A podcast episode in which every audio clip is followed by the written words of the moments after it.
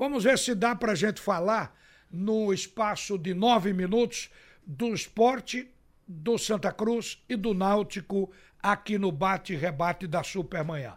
Vamos começar com o diretor de futebol do esporte, o Vandesso Lacerda. Esporte joga hoje contra o Vitória. Este jogo pode dar ao esporte a terceira partida consecutiva, ou seja, o esporte até agora teve quatro oportunidades de chegar ao terceiro jogo, mas ele ganhou duas e acabava não ganhando a terceira partida. E a sequência continua. Ganhou da equipe do Londrina, ganhou do Operário e agora vem o Vitória. O que é que você espera desse jogo, Vandesso? Bom, bom dia, Ralf, bom dia à grande nação rubro-negra. Olha, Ralf, a gente espera um jogo difícil, que a gente sabe que o Vitória não está numa situação favorável no campeonato nesse momento. Porém, o esporte está num momento bom, está fazendo uma boa campanha no retorno desse campeonato brasileiro. Eu, sinceramente, não me preocupo com a questão de três vitórias seguidas. O que, me, o que me preocupa é ganhar o jogo hoje, somar três pontos e passar para a vice-liderança e encostar no líder, que é o Bragantino. Então, a grande preocupação e o, o grande desejo que nós temos é que hoje consigamos uma boa vitória e, consequentemente, a vice-liderança do Campeonato Brasileiro, que vai caminhando a passos largos para que o esporte volte à primeira divisão. Olha, isso diz alguma coisa? O Vitória vem de quatro rodadas sem vencer nessa Série B. Está na zona de rebaixamento e contratou Geninho para tentar salvar a equipe. O esporte vem de duas vitórias boas. Então, isso pesa. Além de que o esporte parece que encontrou o rumo, Vandesso. É, você tem razão. O esporte nesse retorno tem conseguido fazer boas apresentações, tirando, excetuando o jogo do América Mineiro. Mas o restante das partidas que o esporte fez foram realmente partidas convincentes e conseguimos ajustar a defesa, meio campo e ataque. Então hoje você tem o artilheiro do campeonato, o vice-artilheiro do campeonato, você tem o clube que só tem três derrotas na competição. Quer dizer, é um número expressivo para a campanha de um clube que formou um grupo de jogadores esse ano. Vandesso, obrigado. Estou vendo aqui que o esporte vai com a dupla titular. Rafael Thierry e Adrielso. O Rafael se recuperou de ontem para cá, né? Pelo menos está prevista a possibilidade dele jogar. Então o esporte estará completo no jogo da noite, que o Screte de Ouro vai transmitir direto da Fonte Nova. E estará, e estará reforçado. Sim mais ainda, porque daqui a pouco estou indo eu, Nelly e Marquinhos para Salvador. É, então vai estar reforçado. Tá certo. Um abraço e boa viagem, Vaneto. Obrigado. Obrigado, um forte abraço, um abraço a Geraldo e a todos os ouvintes da Rádio Jornal. Olha, vamos conversar um pouco com Diógenes Braga, vice-presidente do Clube Náutico Capibaribe. Eu acho que o Náutico vai jogar essa partida contra a, a, equipe do Sampaio. É o segundo jogo, já ganhou o primeiro, joga pelo empate. Eu acho que não tem razão de ter mais aquele nervosismo de suar a mão. O Náutico já está na Série B.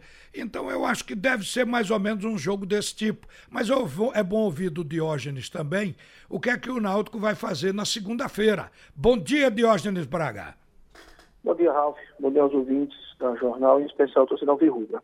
É, é, na verdade, assim, o, o, calendário da Série C, ele faz com que você tenha um planejamento é, diferente do normal. Né? Assim, a gente encerra a competição no domingo e na segunda-feira é o último dia de inscrição na Série B.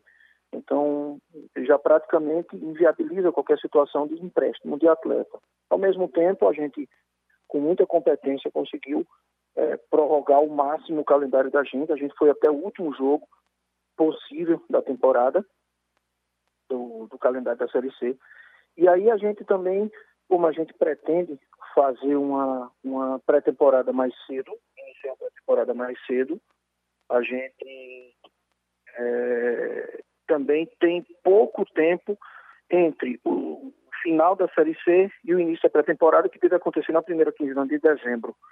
Então a gente precisa dar férias aos atletas. Então a gente praticamente preencheu o calendário. Então, em relação à questão de negociação, para esse ano praticamente inviabiliza. É, em relação à questão de venda de atleta, não tem nada. Existiu muita conversa, existiu muita sondagem, é, algumas propostas, mas nada que esteja dentro do patamar que a gente acredite que seja o adequado para nossos atletas e a gente está indo para uma ascensão, está indo para um calendário melhor ano que vem. A gente acredita muito na valorização dos nossos atletas no calendário do ano que vem.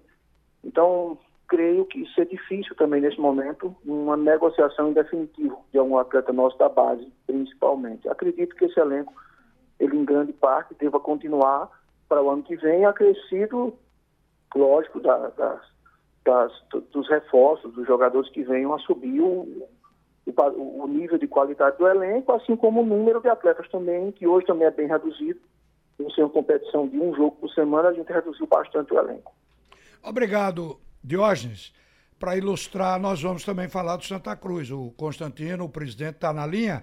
E o que eu queria saber de Constantino, numa pergunta, é a posição dele com relação à mudança dos estatutos, porque nós ouvimos o João Cachero aqui e o Joca teve uma posição. Ele é contra no que concerne a tornar patrimonial apenas um departamento. Então, vamos ouvir o que o presidente do Santa Cruz diz. Bom dia, Constantino.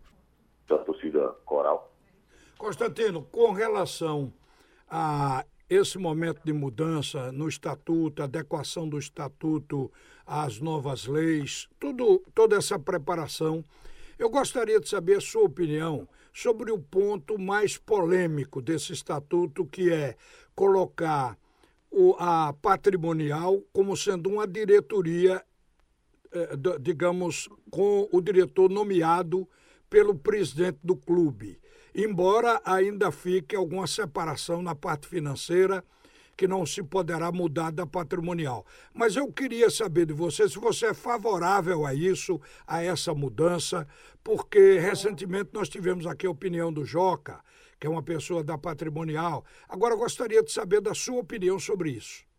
Exato, Walter. Eu acho que é importante, primeiro, que o clube discuta né, de forma democrática, de maneira é, limpa, transparente, inteligente, né, os rumos do, do clube. É importante que os conselheiros participem mais da vida do clube, né, participem das reuniões, né, a gente conseguir ter um, um, número maior de, de adeptos, de pessoas que participem, que vivenciem né, o dia a dia do clube. É, esse ponto é um ponto que, que, claro, a gente precisa ouvir bem, discutir bem. Não participei da, da comissão né, da reforma do estatuto, é, confesso que simpatia por algumas mudanças para que a gente possa né, adequar, mas tudo isso de maneira muito é, coerente e, e debatida. Né? É importante, vamos ter uma plenária no dia 19, né?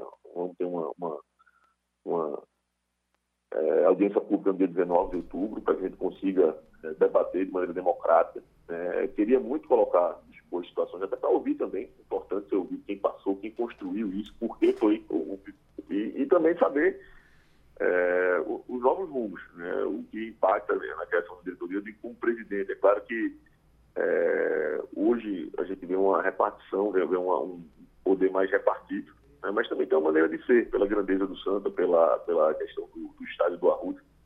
Né, então eu acho que a gente precisa discutir internamente né, para que a gente possa chegar a uma condição de, de modificação. Vejo com, simpatia, sim, essa, essa sua modificação.